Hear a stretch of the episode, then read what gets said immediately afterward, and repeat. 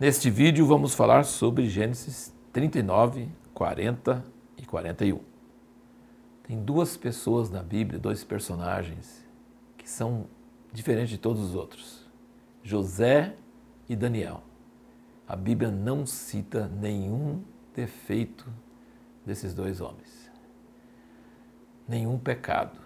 Não é que eles não tinham, obviamente, mas a Bíblia não cita nada. Eram homens modelos diferente de todos os outros. Até Moisés tinha falhas e tudo mais, mas José e Daniel são pessoas que a Bíblia não cita nenhum defeito deles. José é uma pessoa maravilhosa.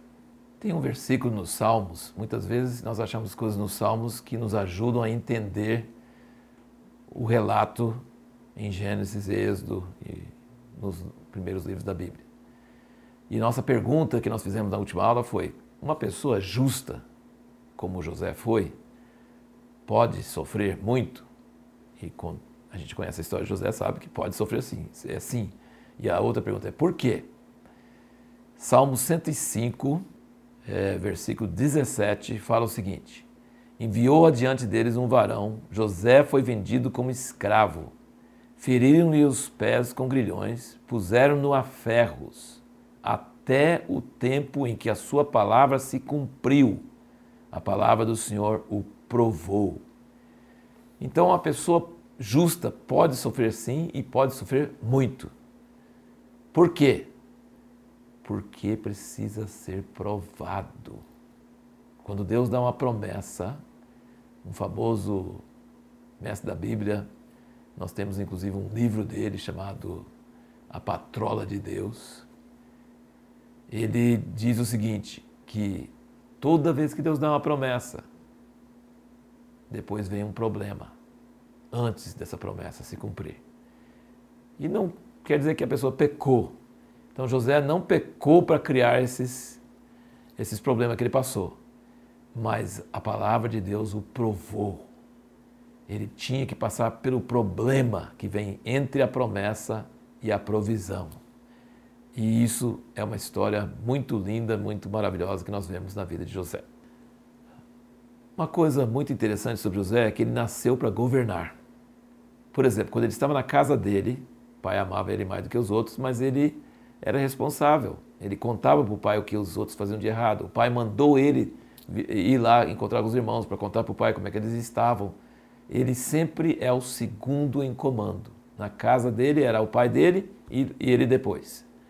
Quando ele foi vendido para o Egito, ele chegou na casa de Potifar, rapidamente ele se sobressaiu sobre os outros servos e se tornou segundo na casa depois de Potifar.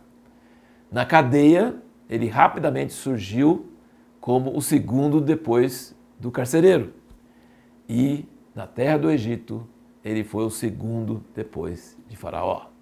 Então, José nasceu para reinar, ele nasceu para governar. E é impressionante ver que ele era uma pessoa muito mística. Ele começou com sonhos. Ele chegou ao governo do Egito porque ele interpretou sonhos. Ele era uma pessoa mística, sonhava e interpretava sonhos.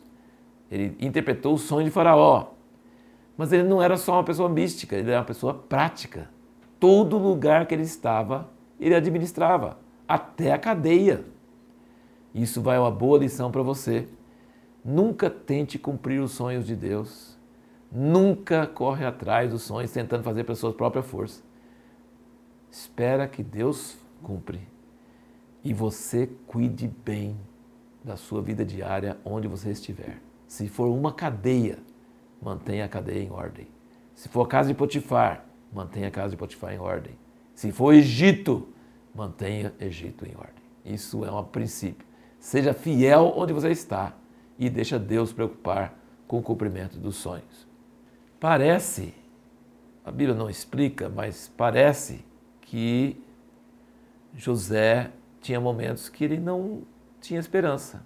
Eu acho que ele tinha momentos, talvez até anos, que ele pensava que aqueles sonhos de Deus não iam cumprir na vida dele. E quando ele sai do, do, da cadeia e governa o Egito, e a Faraó arruma uma esposa para ele, ele tem dois filhos, o filho primeiro chama Manassés. Deus me fez esquecer de meu pai e de minha família. Então ele não tinha esperança de encontrar novamente com a família de que o sonho ia cumprir, deles se prostrarem diante dele. E o outro filho chama Efraim. Deus me abençoou na minha terra de peregrinação. Então, é possível que uma pessoa tenha sonhos, tenha promessa de Deus, mas com tantas lutas e tanta espera e tanta dificuldade que às vezes ele, ele mesmo perde a esperança, mas Deus cumpre os sonhos da mesma forma. No próximo vídeo, nós vamos responder a seguinte pergunta: Por que Judá, o quarto filho de Leia, foi escolhido para ser o ancestral do Messias, de Jesus?